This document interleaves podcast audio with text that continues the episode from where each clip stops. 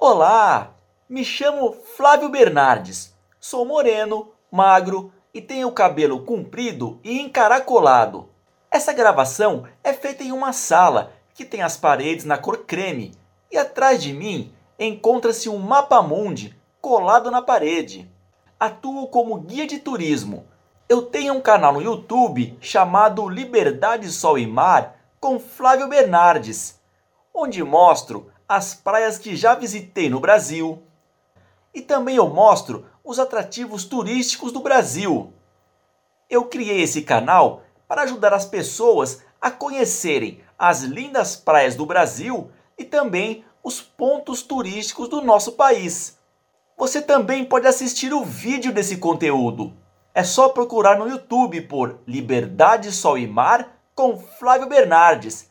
Aproveite e se inscreva no canal. A história da São Paulo Railway é muito interessante e começa em 1856, quando Irineu Evangelista de Souza, que mais tarde viria a ser chamado de Barão de Mauá, consegue uma concessão do Império para construir a ferrovia. Ele era um visionário, idealizou o quê?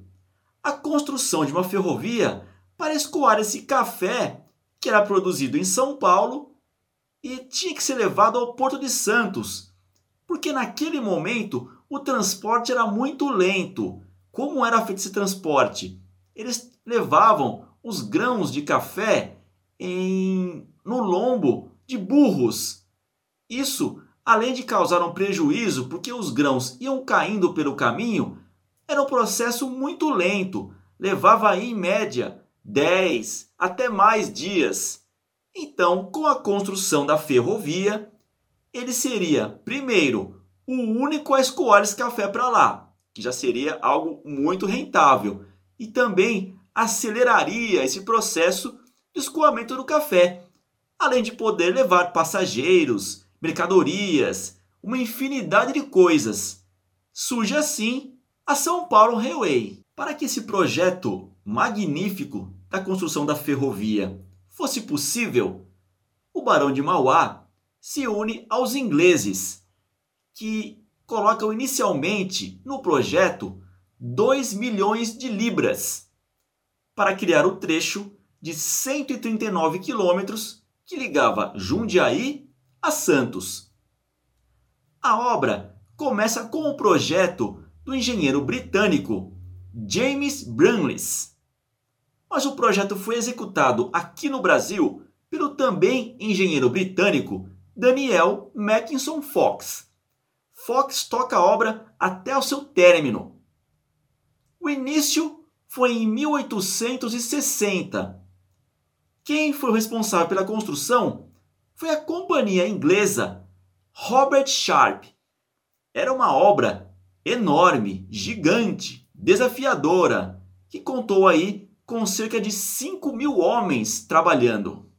O foco naquela época era a construção de uma ferrovia para escoar o café até o Porto de Santos. Então, engenheiros e trabalhadores chegaram a relatar que as estações construídas eram bem precárias. O primeiro trecho, de 20 quilômetros, que ligava Santos ao pé da serra, exigiu a construção de nove pontes. O segundo trecho era a subida da Serra do Mar, o mais difícil, o mais desafiador, com um desnível de 762 metros em apenas 8 quilômetros.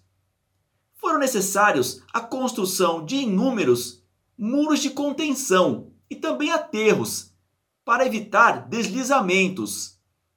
Trouxeram do Reino Unido o viaduto Grota Funda, que tinha 214 metros de comprimento e 48 metros de altura.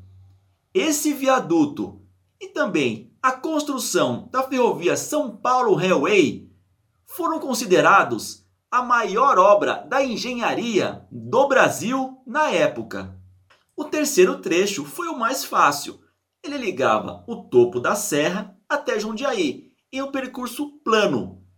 O que destacou-se nesse trecho foi a construção de um túnel com 595 metros. O sistema que foi utilizado inicialmente para que esses vagões pudessem subir a serra foi o funicular, porque era mais barato e mais rápido de ser instalado.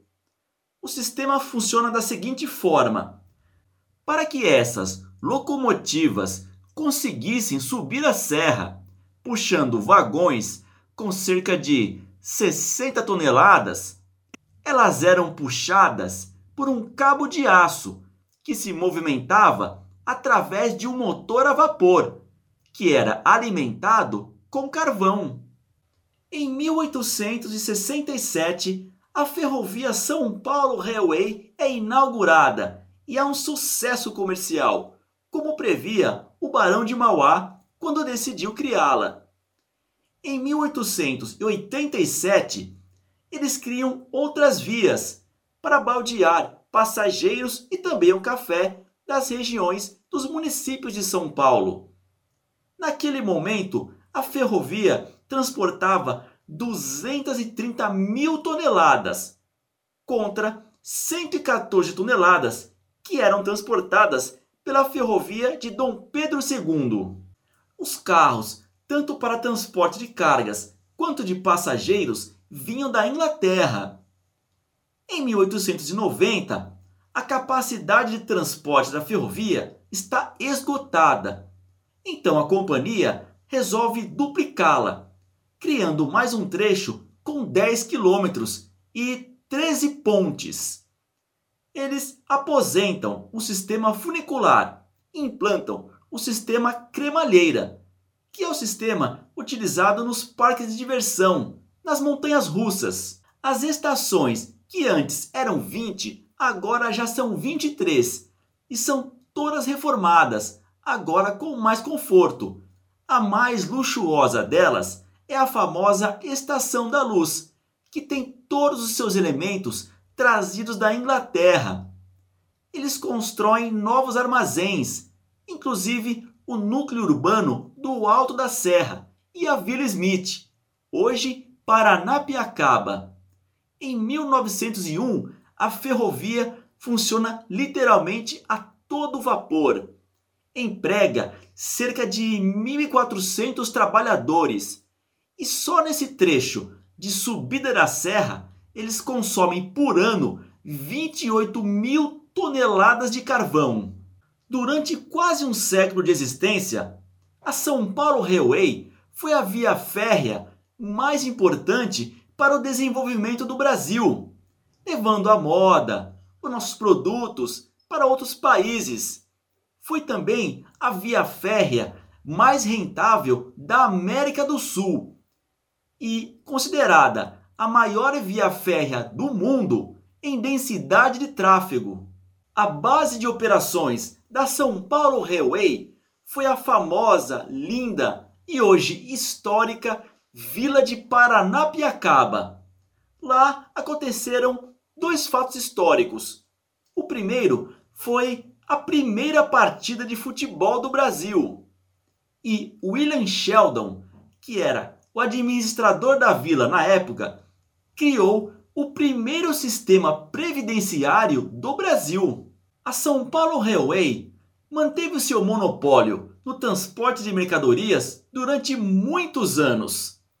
Mas em 1937, a companhia Sorocabana também cria uma via férrea que transporta mercadorias para o Porto de Santos, quebrando esse monopólio. Também se vivia na época a evolução dos transportes rodoviários. Também se vivia naquele momento a Segunda Guerra Mundial. E o nacionalista Getúlio Vargas resolve transformar a São Paulo Railway em uma estatal e muda o nome da ferrovia para Santos Jundiaí. Dessa forma, a ferrovia encerra suas atividades como São Paulo Railway em 1946. A São Paulo Railway foi um marco da engenharia e dos transportes ferroviários em São Paulo e em todo o Brasil. Idealizada pelo visionário Barão de Mauá, que não poupou esforços para que a ferrovia virasse uma realidade. E é uma bela história de conquistas de um homem que estava à frente do seu tempo. Você também pode assistir o vídeo desse conteúdo. É só procurar no YouTube por Liberdade, Sol e Mar com Flávio Bernardes. Aproveite e se inscreva no canal. Um grande abraço!